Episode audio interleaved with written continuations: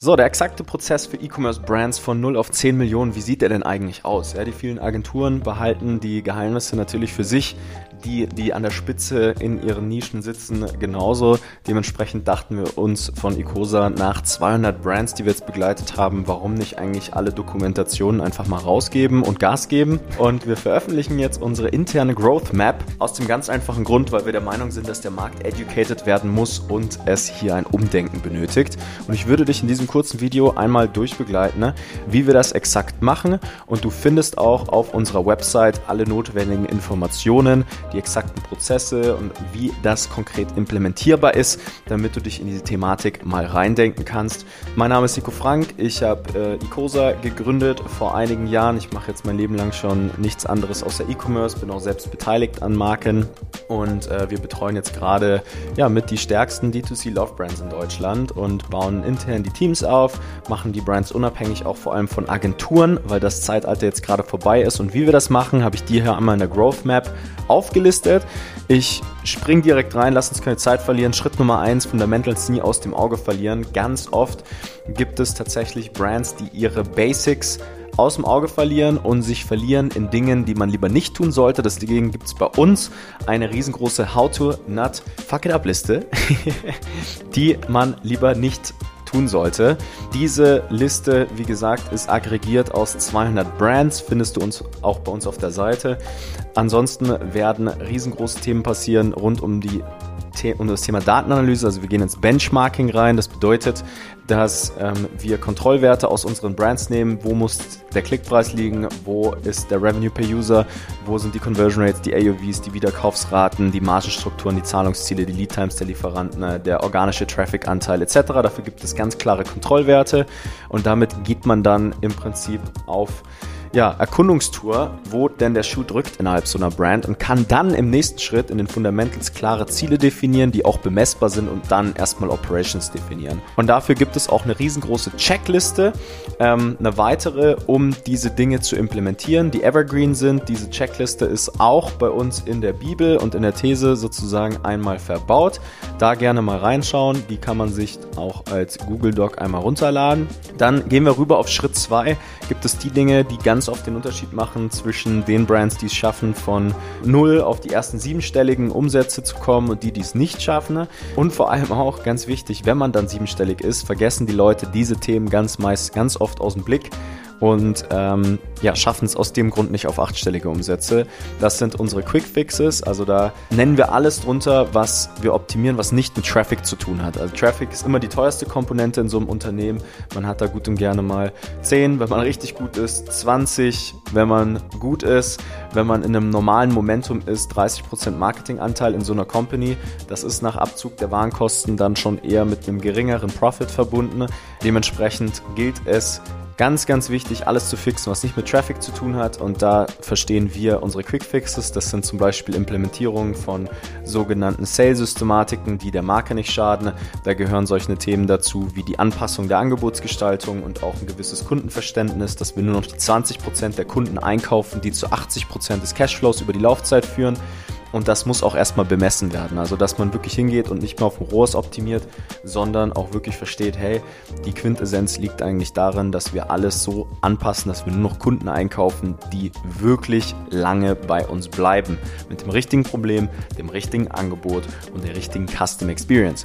So, aus diesen Erkenntnissen kommen meistens auch die wichtigsten Themen zum Thema Shop-Optimierung raus. Also CRO ist die große Kunst der Conversion Rate Optimierung ähm, und der Differenzierung. Man will nicht so sein, sein wie alle anderen Marken. Ja, ich sage immer, wer versucht jedem zu helfen, der hilft eigentlich niemanden. Und dann haben wir so die Basis mal geschaffen, das heißt hohe Conversion Rates, hohe durchschnittliche Warenkörbe, hohe Wiederkaufsraten und kümmern uns dann in Schritt Nummer drei erstmal um Push-Marketing. Also wir gehen dann rein und bauen in-house eine Creative Factory auf, dass das Thema, wir haben keine Creatives, kein Problem mehr ist. Das funktioniert tatsächlich ganz gut und gerne mit drei Exklusivverträgen mit Content Creatern, die können auch auf Minijob-Basis angestellt sein und im Video-Editor. Damit kriegt man 10 bis 20 Creatives hingeschustert. Auch diese Prozesse haben wir bei uns dokumentiert und veröffentlicht, haben dann das Thema, dass wir den Push-Product Market Fit erstmal systematisieren. Wir schaffen es, Verkäufe zu erzielen in einem Markt, wo die Leute nicht proaktiv nach deinen Produkten suchen, ja, sondern die wissen, okay, sie haben ein Problem Im Idealfall wissen die noch nicht mal, dass sie ein Problem haben. Und wir verkaufen der Person die Lösung dazu. Und wenn wir das schaffen zu systematisieren und hier profitabel Neukunden einzukaufen, dann durchbrechen wir die sogenannte Dead Zone. Denn unter, ich sag mal immer so 100.000 Euro monatlichen Umsätzen ist so ein E-Commerce-Shop nichts anderes als ein teures Hobby. Das ist echt wichtig zu verstehen. Ähm, wir müssen da durch und dabei einen Fixkostenanteil von unter 15% halten. Das ist auch eine der Benchmarks aus den Fundamentals, die ich vorhin genannt habe. Und wir bereiten uns auf eine Multi-Channel-Marketing-Strategie vor. Es reicht an dieser Stelle, dass es bis 7 Figures ein Marketingkanal mit einem Angebot und wirklich einem Store sauber zu systematisieren. Alles andere ist Fokusverlust. Ja, und zeigt einfach nur, dass man als Geschäftsführerin oder Geschäftsführer oft nicht bereit ist, die Verantwortung über diese Bereiche richtig zu übernehmen und einmal selbst zu meistern. Ansonsten würde das nämlich funktionieren, ohne Business ADHS zu entwickeln und von einem Channel zum nächsten zu sprengen. Und dann kommen wir sozusagen, last but not least, auf unsere Eight-Figure Principles, wo wir auch Brands sozusagen dann aufnehmen, die schon sehr, sehr, sehr groß sind.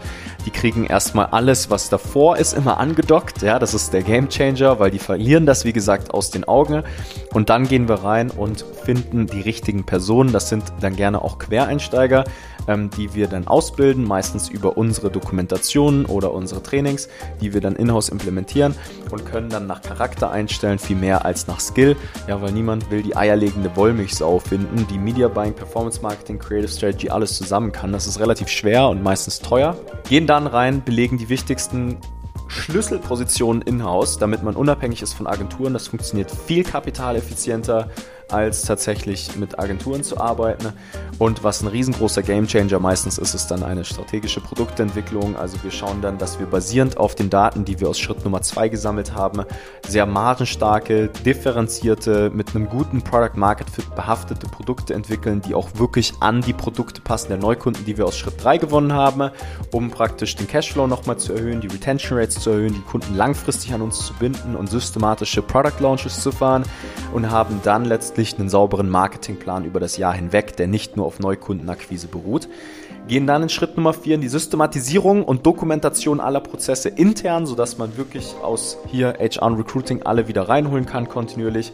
Wir schmeißen an der Stelle meistens alle Agenturen raus, weil die sind dann nicht mehr notwendig. Damit spart man sich dann so einen Fixkostenblock. Ja, an der Stelle wahrscheinlich zwischen 40 bis 50k. Meistens sind es dann vielleicht nur 15k oder so, aber selbst das ist mit drei Mitarbeitern, äh, die sehr loyal sind und gut zur Brand passen und sich Vollzeit für einen und ja, die, das eigene Team interessieren, besser aufgehoben als andersrum, um dann auch im letzten Schritt ein Management aufzubauen und gewisse Exit-Strukturen zu schaffen, ohne dass ein Exit irgendwie gewünscht ist. Falls schon gewünscht, dann geht es trotzdem, aber es ist empfehlenswert, das einfach immer zu machen. So, und das ist die grundlegende Growth Map. So arbeiten wir schon seit Jahren, um ehrlich zu sein. Das ist immer derselbe Prozess, sind wir jetzt mit 200 Marken durchlaufen.